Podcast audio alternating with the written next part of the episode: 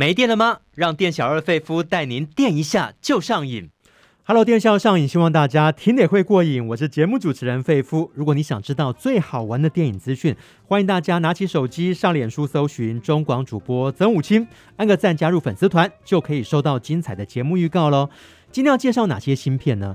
捍卫战士、独行侠，我们要看阿汤哥啊，驾着战机冲向云霄，充满帅气的阿汤哥回来了。菲尔的旅程要见证人性的善良，充满爱跟希望的旅程。好好说再见，亲爱的儿子，妈妈要陪他走到生命的尽头。戴高乐传奇，戴高乐领导自由法国运动，改变二战结局。至于印度宝莱坞的电影《孟买女帝》，要看印度的妓女她如何成为一代女王，超狂的传奇故事。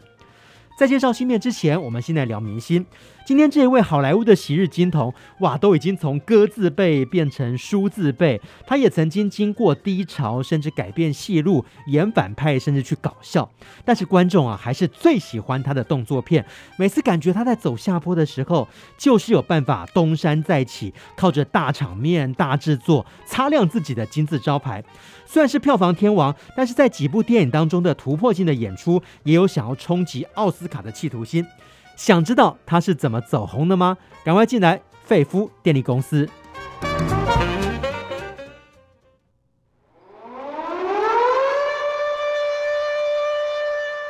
还在担心缺电危机吗？费夫电力公司给您最劲爆的电影大小事。好，今天要跟费夫一起揭开明星神秘面纱的是影评人佛洛阿德。哈喽，阿德。主持人好，各位听众大家好。都要跟大家说明，因为疫情的关系，我们现在来宾没有办法来到公司的录音间，所以还是用电话录音的方式。但是还是要介绍明星跟新片给大家哦。那今天我们要揭开明星的神秘面纱。我们都知道好莱坞明星哦，个个高头大马，每个都是衣架子啦，鹤立鸡群。可是今天要介绍这个男明星，我查到了资料，他的身高是一百七十公分。这个数字应该让大家惊呆了哦，摆在台湾可能都不算高个子，可是他还是红得不得了。阿德先来介绍一下汤姆克鲁斯的明星魅力。嗯，他是那个两千万美金片酬俱乐部的一员，也是世界知名度最高的好莱坞男演员。那他拥有英国、德国、爱尔兰混血的脸庞。那有充满了活力跟青春的气息，即使他现在已经即将在七月满六十岁了，哇！但是他的拼搏精神，然后等于是好莱坞的模范。对，所以呢，谁管他一百七十公分？那粉丝还是非常非常的爱他。我们来讲一下他出道的过程。他小时候家里好像不算太富裕。然后十二岁的时候，父母亲离婚，好像很多大明星这个家庭的状况都会有离婚的情形哦。然后年少的时候是喜欢运动，但是后来把兴趣呢转到表演，而且就非常非常对表演有兴趣，还一个人来到这个好莱坞，最后终于在《无尽的爱》这个影片里面呢担任一个小角色。刚开始的时候表现怎么样呢？嗯，应该是说，其实他本身从小就有阅读障碍。再加上小时候他可是父亲的脾气不太好，所以他常常呃会被打，应该也是因为他阅读障碍的关系啦。嗯，那所以他其实呃那时候去演这个《无尽的爱》这部片子啊，那时候只能当跑龙套的。不过也应该说他也算是呃就是在呃虽然在求学路上还有运动的路上并不是那么的顺遂，可是到了一九八一年，他有机会演了。跟西恩潘合演的《熄灯号》开始让一些人注目到他。嗯，那更重要的作品，包括跟科波拉的那个电影《小小教父》是，然后里面虽然有非常多的演员啊，但当当然到最后脱颖而出的就是汤姆克鲁斯，没有错。更重要的。对，他的成名作是一九八三年，他独挑大梁的《保送入学》。对，在这部电影中呢，他呃，因为他以前刚出道，他是易胖体质，对，所以之前的一些片子，可能有的人都觉得他肉肉的，嗯，然后他就下定决心要把这些婴儿肥给减掉。哇，展现出他的决心哦。那刚刚阿德讲到这个小教父里头，大家能够想象吗？当时呢，这一批呃被视为是明日之星的演员，像是什么派屈克·史威兹啊、罗伯洛啊、麦特·迪伦啊，到头来最后还是阿汤哥的名气最为响亮。那尤其是一九八六年这一部啊，《捍卫战士》啊，也再次证明阿汤哥的吸金能力。我们知道呢。在这部电影里头呢，他把他的偶像气质发挥的淋漓尽致，美丽的海滩啊，然后呢，空中翱翔的战机啊，他还骑上这个重机，然后穿上飞行夹克。我还记得当时是一个摩托车的一个时代哦，摩托车后面都有挡泥板嘛。那除了酒井法子之外，阿汤哥的照片好像也是标准配备嘛。对，而且他因为他戴的那一副太阳眼镜，也让那部。那个太阳眼镜，他开头的成为畅销品，没错。哦，那时候的呃，应该说年轻人的偶像就是他，对，那就是非常大家非常欣赏他在海军驾驶的这个 F 十四战斗嗯的那种帅气，嗯嗯嗯，对对。然后在因为这部电影，他也成呃成功的成为这个亿万的票房巨星，是。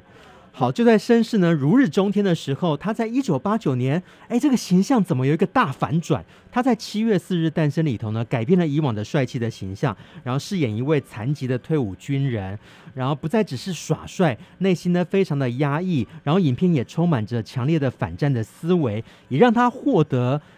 金球奖最佳男主角，还有奥斯卡的提名哦。他这真的很不像阿汤哥，他坐在轮椅上面，然后头发非常的乱，然后拉一拉他的样子，也让观众留下深刻的印象。对，那这部电影呢，应该是说阿汤哥在功成名就之后，他开始想说，哎，他想要转变形象啊，因为青春的那种帅气形象对他来说，他是像他这样子的一个劳模、劳工楷模。他总觉得好像没有安全感，所以他一方面他也想要追求了演技奖项的肯定，所以他选择了这个吃力不好考的一题材，然后嗯，就是甩，希望可以甩脱他只有可能只能耍帅的形象。嗯，那他的演出也获得大家的肯定啊。对，但是呃，很可惜的，他的这个。冲奥行动却没有成功，这可能是最近的一部哦，但是这一步好像还是难以克服。但是阿汤哥还是天生丽质难自弃啊！他虽然跟大咖合作，可是掩盖不住他的光芒。像《雨人》，《雨人》对他来讲呢，有着非凡的意义。那虽然大部分的视线的焦点是集中在达斯汀·霍夫曼，但是阿汤哥也非常的抢戏哦。然后接下来他接了《军官与魔鬼》。要跟杰克尼克逊合作啊，小军官要对抗海军陆战队上校，这个法庭戏张力十足，所以这个接连几部的一个精彩演出，让他的片酬啊，到这个时候是还没有两千万，但是已经有千万俱乐部的一个身家了。对，嗯、呃，到了一九九六年的《征服情海》的时候，他跟任妮·皮维格两个人之间这种。呃，爱情电影中的火花也让他们成为荧幕情侣。那阿汤哥也正式成进入两千万片酬的俱乐部的一员。哦，当时应该说是他如日中天。但很很很可惜的是，他跟瑞尼奇维格之后就没有在荧幕上继续合作。对，征服情海当时呢，热血的运动题材加上谈情说爱的元素，也让阿汤哥。不靠这个大动作、大场面，票房还是可以开出红盘哦。但是在一九九六年的《不可能的任务》，哇，算是克鲁斯呢，汤姆克鲁斯呢最重要的一个个人品牌的系列电影哦。那在他拍摄这个系列的第一部的时候呢，呃，他已经三十多岁，但是还是表现非常非常的敬业。那尤其吴宇森的第二集续集里头，许多惊险的镜头都是他亲自完成哦，所以很多。不可能任务也留下影史上面非常经典的画面。对，嗯，我们有说过他是好莱坞的劳模嘛，嗯，一直到了六十岁，很多人都已经退休了，他还一直在拍动作片。那他在拍《不可能的任务》等等的片子的时候，也成功让自己蜕变成一个动作巨星。对，那他的特色就是他不用替身，他都是用自己上阵。对，那一个两千万。片酬以上的这种好莱坞的巨星，然后他居然不用替身，所以呃之后我们也可以陆续的看到他会发生一些拍摄片子的时候受伤，尤其最严重是二零一七年八月，嗯，他拍《不可能的任务》全面瓦解的时候，嗯，然后他因为要跳到另外一个楼，然后就是失手了，是。啊，失脚，所以他的脚踝就骨折，哇，然后因此休养了好一阵子。哦，所以应该是说这几年呢，他都在拍《不可能的任务》的第七集跟第八集。嗯，然后因为疫情的关系呢，也发生了很多事情。对，好，当然也有一些负面新闻，包括他骂一些工作人员防疫那个措施做的不够彻底等等的。是，然后可以说是多灾多难。但是他演的这个特务医生杭特，从一九九六年推出之后，呃，到现在嘛，已经拍到第七集、第八集了。都是非常受欢迎的，而且也成为他个人的嗯经典角色之一。对，没有错，在影史上面，如果要票选最经典的情报员，詹姆斯·庞德、杰森·鲍恩，但是我想汤姆·克鲁斯的伊森·韩特绝对可以排得上这个排行榜哦。好，那接下来我们就来看他跟几个大导演的合作喽，包括在两千零二年跟史匹柏导演的合作《关键报告》。然后他再次上演不用替身，真人演出危险动作啊！然后接下来又跟他合作了《世界大战》，就是票房都还是不错啦，维持红盘。对，嗯嗯，这其实阿汤哥的戏路呢，除了当年的一些剧情片啊，比如说《雨人》啊，《金钱本色》等等，就是他想要追求一些呃个人的这种。嗯，成就上的突破。是那另外，他也蛮喜欢拍科幻片。哦。然后跟史蒂芬·史匹柏的合作啊，就强强联手，都有交出很不错的成绩单。那另外，他近年来呃的科幻片的，我觉得蛮不错的，例如像二零一三年的《遗落战境》啊，还有二零一四年的《明日边界》。嗯。这两部片子呢，都蛮推荐给大家，可以看到阿汤哥自己亲力亲为。然后把科幻跟动作结合在一起是的呃电影是好，除了科幻片之外，那古装片他有拍过吗？有，他演出这个末代武士哦。那这个末代武士呢，其实啊，有人说这个有点西方思想啊，有点这个西方中心主义的味道，但是其实在日本还是受到瞩目，尤其日本的粉丝，他在日本非常受到欢迎呢。对，嗯，呃，因为其实阿汤哥，呃，除了在工作上非常努力之外，是一个标准的工作狂。对，他事实上在宣传的时候，在还没有，呃，这个 COVID-19 疫情之前。他每次做那种全球宣传，体力都相当的惊人。对，那他到亚洲啊，不是到日本，他就会到台湾。对，他来台湾也好几次了。对，就是做宣传，然后非常的勤快。对，那当初的这个末代武士呢，就是他跟渡边谦跟小雪的合作，也可以看得出来，他自己呃，这多年前他就晋升了制作人之后，嗯，他对自己的呃选片的要求。嗯是更高的，嗯，所以他也希望在《末代五十》里面能够演一些有这种历史深度的电影。OK，那还有他自己也有参与制作的《行动代号华尔奇利亚》，然后描述一个德国的军官是真实存在的人物，他想要刺杀希特勒，结束二次世界大战的故事。嗯嗯嗯嗯，那讲到阿汤哥，他有低潮吗？也曾经经历过哈，而且呢，他当时的低潮好像跟他的宗教信仰啊，还有在媒体面前一些失言的风暴，甚至一些失态的演出，那接受电视节目采访的时候，还跳到这个沙发上面哦，都让大家惊呆了。那他在戏路的尝试上，也尝试去演一些反派的角色，甚至呃演一些这个喜剧的一个动作片哦。可是好像观众不太买单呢。应该是说，他除了他就是在他所信仰的那宗教上，他自己的执着，然后也许啊、呃，例如他对忧郁症等等的，这不不需要，他认为他们不该服药等等的这些争议性的言论，对，的确是有影响到他。但是我相信全球的观众都不可否认，就是阿汤哥他在工作上，嗯以及他这几年涉足制片。然后他对工作，嗯，对电影亲力亲为，对的那种认真的态度，嗯，我觉得全球的观众应该都很感动。对啊，而且，呃，对，那当然他这几年的表现，我觉得还是相当不错。除了二零一七年的《神鬼传奇》是让他自己失望了，也让观众失望。不过没关系啦。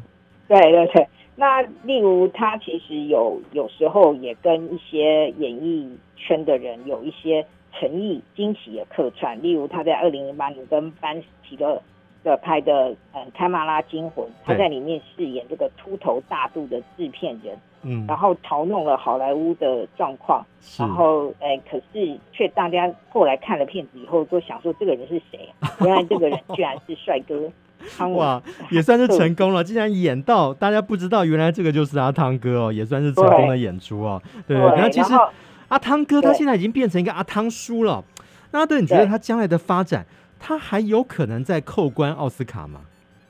嗯，我觉得那就看他想要挑战的题材是什么了。对，不过嗯，就是像不可能的任务啊，这第七集、第八集，听说第八集可能就是。这个系列的最后一集了。哦，那毕竟，嗯，他今年七月就要满，就是要满六十岁。对，那挑战动作片，再加上他自己太累了啦，太敬业。对，也许就，呃，没有，就是大家真的是看他，就是亲自上阵的机会是越来越少。嗯，也许他以后会走向那另外一种，嗯，挑选剧本而拍一些比较是剧情片、偏重片。或者是哪天他又有点 K 笑，跑去摇滚年代这种电影客串演摇滚巨星之类的。对对，好，在他还没有挑战其他戏路冲击奥斯卡之前，大家还是喜欢他拍的一些大动作的场面的，像是《捍卫战士》《独行侠》哇，这个礼拜要上映了。我们知道《捍卫战士》在第一集的时候，一九八六年哇，现在已经。好久之前，在当年就缔造了全球三亿五千六百多万美元的票房成绩哦。那这一次呢，在这个预告片里头，还是可以看到他非常帅气的模样啊，戴上太阳眼镜，穿上飞行夹克，然后重机还有军机啊，哇，还是很帅的阿汤哥。对，当年他是个热血男儿，对，然后跟教官之女教官之间还产生了一段摩托车之恋，对哦。但是呢，呃，现在他呃已经是一个快六十岁大叔，于是他现在当然升官成为上校。哦，那但这部电影当然虽然有非常多观众，就是以前是看这部电影，现在都变中年人了，是会去戏院，但他还是希望能够吸收这种年轻的观众。于是呢，他在这部戏中，他饰演的上校要带领一个新的精英小组，那精英小组里面都是。年轻的成员，然后当然其中也包括了当年他的搭档呆头鹅的儿子，嗯、然后呆头鹅在上一集里面就是，是呃为国捐躯，然后也成为他内心的遗憾，然后他要如何带领这个新的年轻人的团队，然后又发挥自己的经验跟热血精神，是 就是。这一部新的电影。呃，就是除了漫威的这些英雄电影之外，对，我们很难得又可以看到一个，呃，就是比较不同的素材。OK，嗯，所以我觉得岁月哪像是一把杀猪刀，至少在阿汤哥脸上似乎没有留下任何的痕迹哦。啊，如果你是他的粉丝，可以去锁定这一部《捍卫战士》的续集哦。那这个礼拜还有其他新片吗？我们还是要推出一些呃容易受到忽略的一些比较小的片子哦。如果呢你不想人挤人去排大片的话，也可以来欣赏一下。我们待会回来马上介绍。店小二，电影套餐怎么卖？只要你是瘾君子，免费招待都可以。当店小二碰到瘾君子，电影情报全部撒比苏。好，欢迎大家来到店小二费夫经的电影餐馆。开张之前，还是让我来宣传一下，赶快加入费夫的粉丝团。只要在脸书上面搜寻中广主播曾武清，按个赞，加入粉丝团，就可以收到我们节目一些精彩的资讯哦。那今天跟我一起长出的还有影评人佛洛阿德。阿德，我们接下来介绍《费尔的旅程》这一部影片哦。我觉得台湾真的是最美丽的风景就是人哦，台湾人真的是非常的热情，非常的善良，向外国人来问路啊。比手画脚听不懂，最后干脆就跟你走一段哦，就直接走到这个目的地哦。所以台湾的人情味真的非常的浓厚哦。嗯，对。那这这部片子呢，其实也就是描述呃这个纽西兰的这位爸爸费尔，那他因为儿子鲁本那来台湾就是登山失踪了，是。于是呢，他打算来台湾寻找儿子。哦。嗯嗯，就是因为意外事件发生了，他当时想要来台湾找寻儿子的下落，但有找到吗？嗯，没有找到，嗯嗯、但是感人的是，也就是这部纪录片所想要记录的故事。嗯，因为当时呢，他就求助无门，他也不知道要从什么地方着手。对，于是呢，他就是跑到总统府。哦，那时候他去陈情，然后胸前挂着他儿子的照片。对，哦，因此呢，惊动了总统府。而那时候其实是二十三年前，当时的总统是李登辉先生。嗯嗯，那他就派人。就是呃，因为他在总统府嘛，又是一个外国人，是，然后举举着自己儿子的照片，于是后来就派内政部等等的单位去协帮他协助哦、呃，去找他的儿子，因为他的儿子呢是到那个阿里山去排，呃，就是阿里山去爬山，然后他独自一个人入山，然后之后就没有下落了，所以当时呢就是花了大概两个月时间。哦，有很多部落的人啊，是哦，原住民啊，还有等等的人，周族以周族为主啊，然后还有很多收山的人，然后一起去山里面，希望可以帮他找到 OK 的这个下落。但是最后其实还是比较不好的结果，还是没有找到，然后他的心情也是非常的伤痛。但是还好在台湾这个异乡，台湾人非常的温暖。似乎也把这个丧子之痛呢逐渐的抚平，而且我觉得最难能可贵的是，他还回到台湾啊。之后台湾有难的时候，是不是在九二一大地震之后，他还回来要帮助那些曾经帮助过他的人？对，嗯。嗯，就是一种施与受的那种回馈了。对，那这里面的这个纪录片，因为导演当时知道这件事情以后，非常的感动，嗯，所以呃，这陈润瑞先生呢，就指导了这部片子，当然就是会跟费尔先生联络啊，然后希望能够把他呃一个纽西兰人跟台湾人。台湾人民之间的友谊的故事，对，然后拍成纪录片，对。那，于是呢，费尔他其实这些年来也是呃陆续有来过台湾，嗯，那甚至江蕙的演唱会，嗯，他也有来参，江蕙有邀请他，因为当年他就是呃到处急着找儿子，然后在坐在车子上的时候，哎，居然听到江蕙的。嗯，半醉半清醒那首歌，哦，但他听不懂他唱的是什么意思。是，可是他觉得那那个歌声就疗愈了他，陪他度过了不知儿子下落在哪里那些煎熬的时光。哦，哦，所以像这些感人的呃互动跟这些影像，都会呈现在这部电影中。当然也会跟大家提到说他回忆呀，啊，因为导演他们也有到纽西兰去拍摄，然后。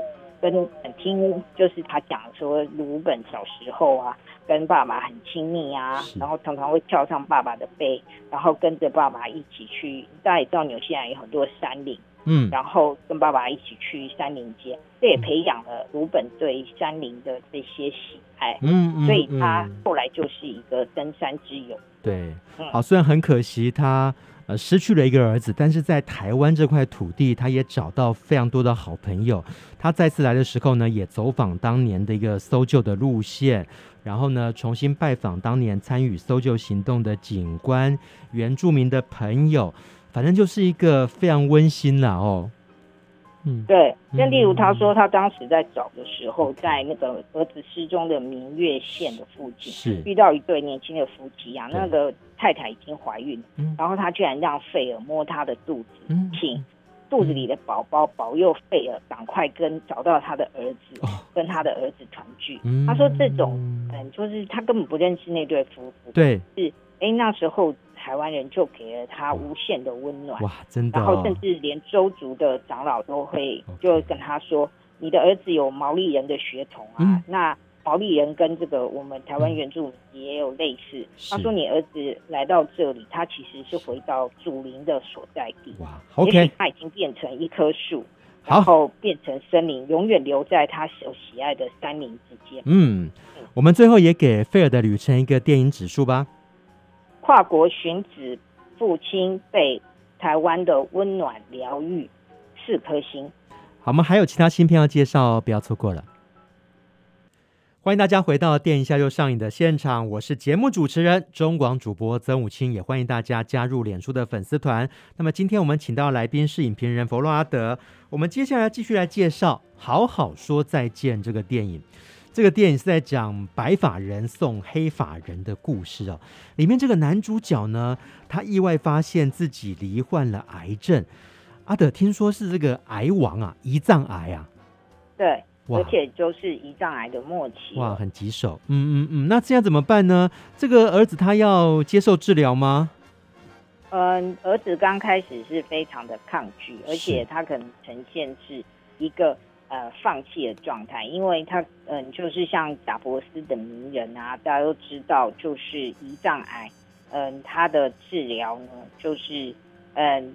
就算是治疗了，那效果也可能不是很好，因为它非常难察觉，然后一旦发现的时候，通常都已经是末期了。对，嗯、而且就算展开了治疗，他的。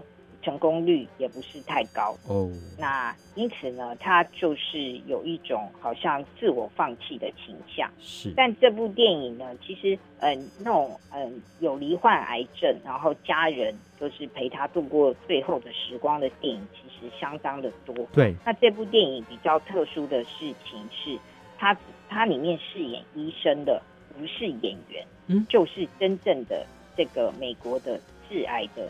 这种权威的医生，哦、他亲自到这部电影中来演一位，呃，有新观念来治疗癌症的一个呃这个医生，然后所以他的戏份算是蛮多，不会像一般的戏里面，他可能就是出来宣布说呃得了癌症，对，然后之后偶尔出现一下说哦你来回诊啊怎样怎样。他的这位医生的戏份，萨拉医生的戏份非常的多，而且这个医生他很重要哎，他不不仅要耐心的陪伴病人，同时也要照顾这个家属的心情，反正就是要在最危急的时候给予他们最需要的安慰啦。对，因为萨拉医生他认为说，其实嗯，对于癌症末期或者是癌症的病人，他有一些不同于。呃，以前的这种疗法啊，这所谓的疗法不是叫你吃什么偏方啊，他是会说，比如说他会呃播放一些音乐，在他的诊所里面播放一些音乐，然后陪伴这些病人跟家属，然后他们让他们摆脱他们紧张的情绪，然后会花很多的时间，医生会跟患者沟通，然后护理师也会很温柔，让大家能够治疗在你身上的伤口，因为不论有做化疗或者是等等，呃，还有你。缓和你灵魂的恐惧，因为你已经在死亡的边缘，然后让被恐惧还有被病痛折磨的病人，能够在人生的最后一段路里面走的比较呃顺利一些，然后是一个人性的治疗，而且他们居然还有大医生还主张一种叫做你要收拾你的办公室，嗯，为什么？哎，就是 就是呃，有些人可能是工作狂或什么，就是你好像就是。要去回顾一下，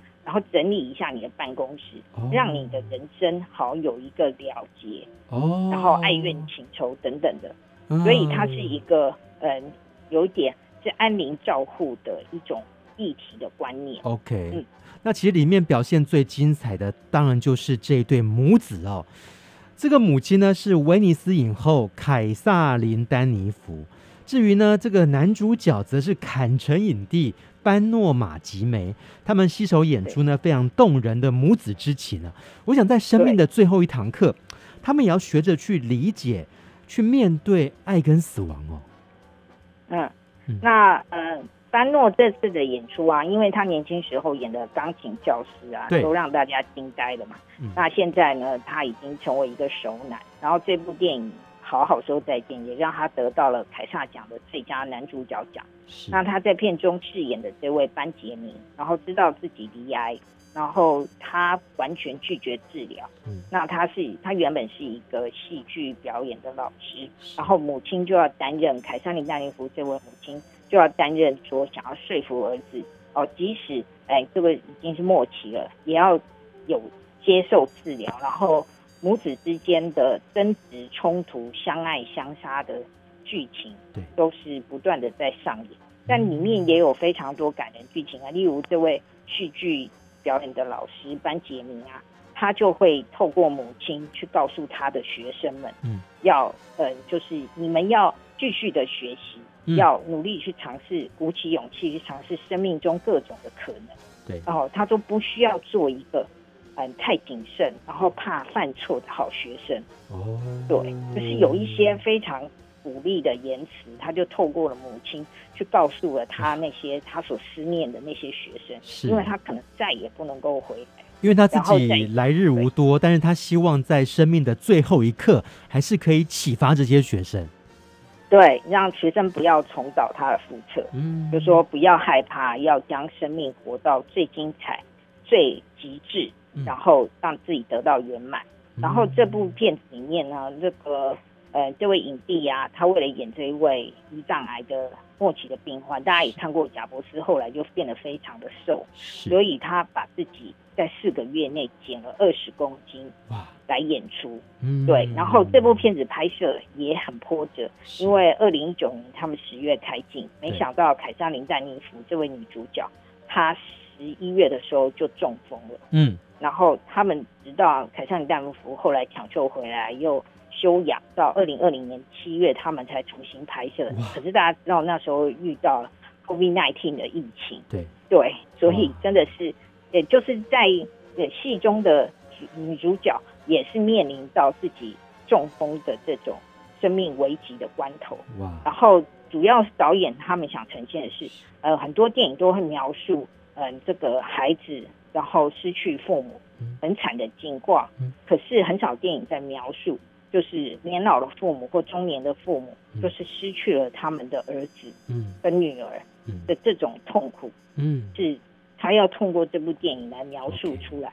然后母亲陪伴儿子度过人生最后的一年。是，不过这部电影呢，就是有一些问题，就是他们的护理师太温柔了，嗯，居然跟男主角也产生了一段最后的恋情。哦，真的吗？OK，好，那好好说再见，阿德要给什么样的电影指数呢？嗯，在生命的终点，面对原谅。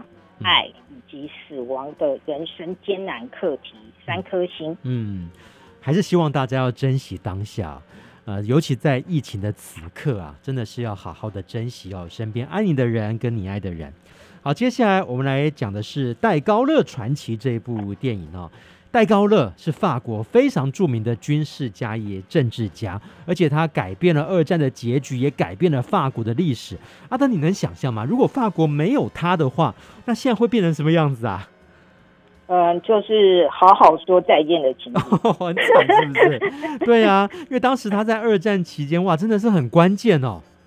对，嗯，而且在战后，他的声望达到了最高峰。对，他还嗯，就是一九五八年的时候，他当当选了法国总统，嗯，然后之后呢，又一九六五年，他又首次成为首次的全民普选的总统。哇！因为在一九六五年之前，法国总统没有不是普选的。对，然后对，所以他等于是当了大概十年的总统。哇，等于说他享有如此高的声望，我想就是他在二战期间哦，当时其实。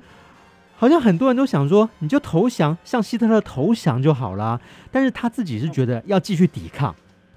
对，因为当时那个法国声望最高，也是在一次大战的时候建下了呃很高的军功的贝当元帅。他就是主张，他就跟总统说，其实现在我们已经打不过这个希特勒了，对，不如我们就投降，哦，然后还可以有一些谈判的空间。是，那如果不投降的话。哦，到时候可能会血流成河，啊中间已经牺牲了非常多法国人民的性命。是，然后他认为说，啊，现在既然打不过，不如来和谈这样子。是，那可是呢，当时是上校的戴高乐却很不以为然。对，虽然当时呃在一次大战的时候，其实他早就投身军旅，他在他也曾经当过贝登元帅的属下。嗯，可是他这次就不能同意。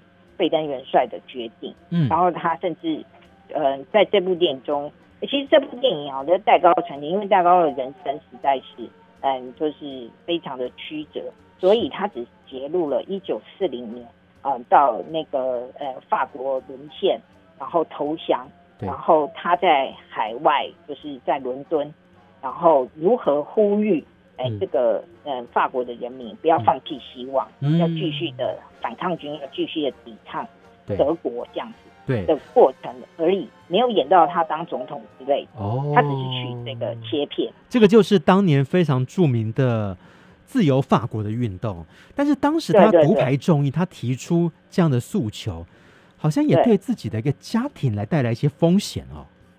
对，然后其实这部片子呢，真的是法国人拍的这种呃伟人传记片，也是蛮观点蛮特殊的。其实一开场呢，我们居然看到的是戴高乐来起床了，然后他马上跟他老婆来一场床戏，是很像法国人啊，很浪漫的法国人，对。对，对，一般的好像不会有这样。嗯，然后那时候是一九四零年，然后我们就看到，哎，他跟妻子非常的恩爱啊，就。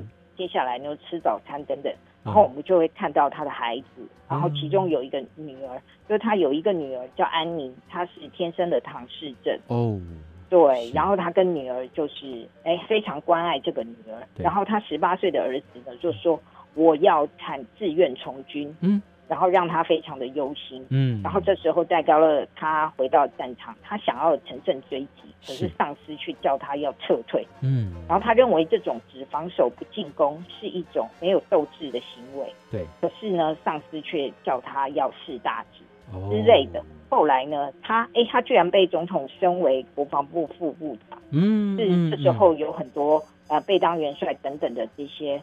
嗯，高官就提出说，我们应该要投降。对，可是他就是跑去英国见丘吉尔。对，哦，我觉得那时候在跟丘吉尔的会谈里面，其实也可以显露法国人跟英国人的彼此之间的呃一些矛盾。对，例如，呃，开会的时候，其他的英国人的这些高官就认为说，哎，因为他想提出的主张是因为法国的海军很厉害嘛。对，那法国的海军可以移动，他们可以把舰队或什么。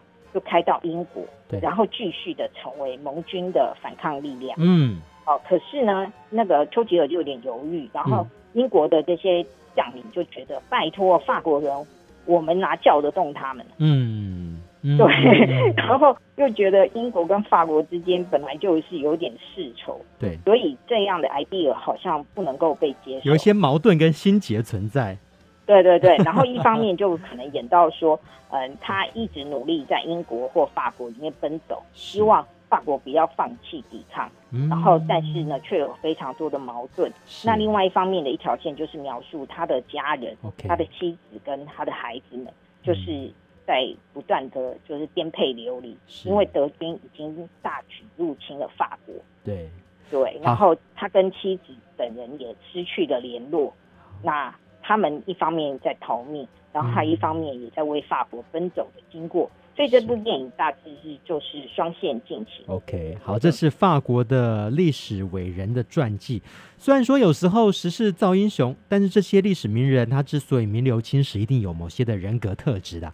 还好有戴高乐，要不然这真的二战的历史也许会改写哦。我们最后也给戴高乐传奇一个电影指数吧。上校成为沦陷法国的精神领袖，因为其实片我就演到他后来就是天天在法国的呃英国的电台向法国广播，叫大家不要放弃。嗯，嗯，OK，好，我们待会要介绍最后一部喽。介绍完之后就要进入让影评人伤脑筋的单元——孤注一掷大作战，不要错过了。你喜欢看电影，喜欢聊电影吗？赶快加入费夫的粉丝团，跟我们电一下就上瘾。请在中广主播曾武清的脸书按个赞之后呢，你就可以加入这个粉丝团喽。也希望大家一起来聊电影。那今天请到的是影评人弗洛阿德，我们来介绍最后一部《孟买女帝》。越来越多以女性为主角的电影呢，也展现女性也可以撑起半边天。那今天要介绍就是印度宝莱坞的电影《孟买女帝》。我们先不聊这个故事的内容，阿德，我们先就这个女主角的特质，你觉得她为什么会成为孟买女帝呀、嗯，应该是说他，因为他在还没有被卖到妓院的时候，是。其实他的父亲是一个律师，对，所以呢，他其实小时候应该也学到了不少伶牙俐齿，哦，而且在一九六零年的那个年代，他居然可以念书到九年级，哇，那呃，相对于在妓院那个环境，有很多的女性根本就不识字，没有念书，她的知识水平很高，而且他有一种勇气跟奋斗的精神，所以才会让他成为了呃这个孟买这个红灯区的嗯很非常重要的一位，真的很不简单哦。从一个妓女呢，最后哇，竟然跑去选举哦。我们现在讲她这个前半段的过程。为什么她会被卖去，然后沦落到要下海当个妓女啊？哦，因为她其实家境是非常的富裕，对。可是她认识了一个男朋友啊，那男朋友可能就长得很帅、很年轻。那、哦、男朋友就跟她说：“哎，你的条件这么好，又能歌善舞，哎，不如来去孟买，就是宝莱坞。是我我的我的阿姨呀、啊，她是演员，她可以帮你牵线，你会成为宝莱坞的巨星。”嗯。那你这样身为一个律师的女儿，爸爸妈妈一定会反对嘛？是。那他就跟他说：“那你就偷偷跟我私奔，然后顺便把你妈的珠宝跟现金偷来。”嗯。然后我们就一起过活。没想到他被带到孟买之后，就被推入火坑啊！太渣了吧，这个男的。对，男朋友用一千卢币就把他卖掉了。嗯嗯。那后来怎么办？对，所以他后来就只好。嗯，因为嗯，当时这个一九六零年代，即使他能够逃回家，对，那一来他很难逃出去啦，因为他们都是有保镖的，他跑不出去。嗯，然后二来，如即使他逃出去，他回到家乡，然后他的父母可能也不会再愿意接纳他，甚至他有可能会被私刑处死。哦，因为他是家族的耻辱。对，嗯，那接下来生活是不是就变得很惨呢？对。那刚开始他当然也是绝食不从嘛，那可是呢，后来他想要他想通了要活下去，那他就在这个妓院里面工作下去。可是他后来有一些，嗯，当然有一些这这种客人啊，或者什么会跟他讲说，哎，我觉得你很聪明，嗯，而且他识字嘛，在他们那个妓院，所有的女性通通没有一个人识字，是只有他，他还会帮有些女孩写信回家乡。可是那些女孩写信回去，当然家乡的人根本不会把回复啊，有的人是被父母卖掉，对。对等等的情况。嗯、那他就是后来就觉得说，哎，劳保又对他们很差，嗯，就是把他们当摇钱树，甚至哎有一次有客人出两倍的钱，劳保就叫他去赔那个客人，嗯、可是那个客人基本上是个暴力狂，哦、就把我们的女主角那个嗯干股败打到遍体鳞伤，哇，对，甚至。肚子都被缝了十几针，哇！那这个事情也成为一个转机，因为他就知道说，哎、欸，这个人，哎、欸，这个恶霸，可是老鸨不敢报警，因为报警的话，妓院会有问题，这样，嗯、所以那个凶犯就逍遥法外。嗯、那他就知道这个凶犯其实是当地的黑道里面一个底层的小弟，是，于是他就去找到那个，呃，就是在这个区域里面的这个黑帮的老大。跟那个黑帮老大讲说，我知道你也是一个重情义的人，对，可是你的属下居然做出这件事情，嗯，然后妨碍了我的工作，嗯，然后怎么样？然后老大本来就说好，那给你钱补偿你的损失。他说他要的不是钱，是而是正义。哇！然后后来老大就替他说好，下次那个人再进你们妓院，我就派人去解决他。结果那场戏也是非常惊人。老大就在他的区域里面，嗯、然后教训了那个小弟，然后活活把他 K 扁，真是大快人心呐、啊！那后来这个女主角哦，就是说她去见了黑帮的老大，嗯、那后来她又怎么样意识到说，如果要改善他们的生活，要帮其他人争取权益，她可以走上从政这条路呢？对，因为二来是老鸨就过世了，嗯、那她就是在其他的这些。呃，妓院的姐妹的推举之下，因为他们觉得你有读书，而且你有胆识，居然敢去跟黑帮老大谈判，大家认为说你应该来做我们新的劳保。嗯，而且呢，呃，他他每次收到这些钱，以前劳保都是自己分最多，对，他现在会啊扣扣掉给保镖的钱等等，他会平均分给这些姐妹，让他们可以可以存比较多的钱，这样子，哦，就是一个好像是。哎，比较好的一个老板的概念，是。可是他后来意识到说，哎、嗯，因为常常警察都会来勒索一些钱嘛，就是要他们交保护费等等。嗯、那他意识到说，哎，我们宗教，很，如果要跟这些白道的势力有所抗衡的话，我们要拥有自己的力量。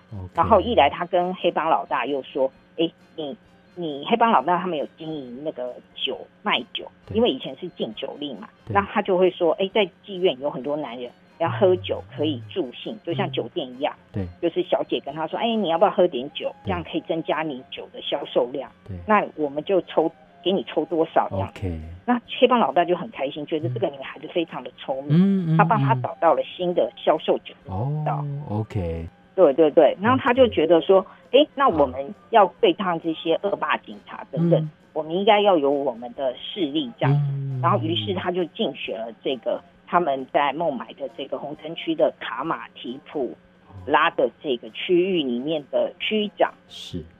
发表会的时候，证件发表会的时候，他就办了一个电影发表会，嗯、就是放电影，免费在这个街道 拼场的概念。对，然后妓妓女们大家都跑来看电影，露天电影，然后对方的场子就一个人都没有，空荡荡。好聪明哦，好聪明的女生哦。好，我们最后也给孟买女第一个电影指数吧。红灯区大姐大传奇四颗星。好，这个礼拜我们都已经介绍完所有的新片哦。那么现在紧张的时刻到了，如果只有一部片的时间跟成本，大家会不会好奇影评人做的选择是什么呢？赶快来揭晓！孤注一掷大作战。呃，要推荐给大家的是《孟买女帝》，然后这部在影音串流平台播放的电影，描述真实人物。甘古拜传奇的一生。是，然后我们也可以看到他用呃团结这个红灯区的人民的选票，嗯，然后来跟政治人物谈条件，甚至最后他还跟印度总理尼赫鲁见面，真的是一位了不起的女性，所以把这部电影推荐给大家。好，孤注一掷之外呢，我们也要抢救一些好片哦，抢救一些即将下档的好片或者容易受到忽略的好片，抢救影片大作战。嗯，这次推荐的也是二次大战的影片，发生在一九四三年啊。当时的盟军跟呃纳粹军的就对抗非常的激烈。嗯，然后科林福斯主演的这部电影呢，是描述真实的情况。英国情报机构决定展开欺敌行动，是让呃就是想要误导希特勒。他们是从希腊进军，可是事实上是从西西里岛。那他们就用了一具尸体来编造谎言，然后呃，让这个希特勒要如何在这个过程中让希特勒相信这是真实的情报。Okay. 所以这是一部非常紧张而刺激的谍报片。是，哎，电影的名字叫做《此间行动》。OK，然后充分的展现了声东击西的哎这个战略。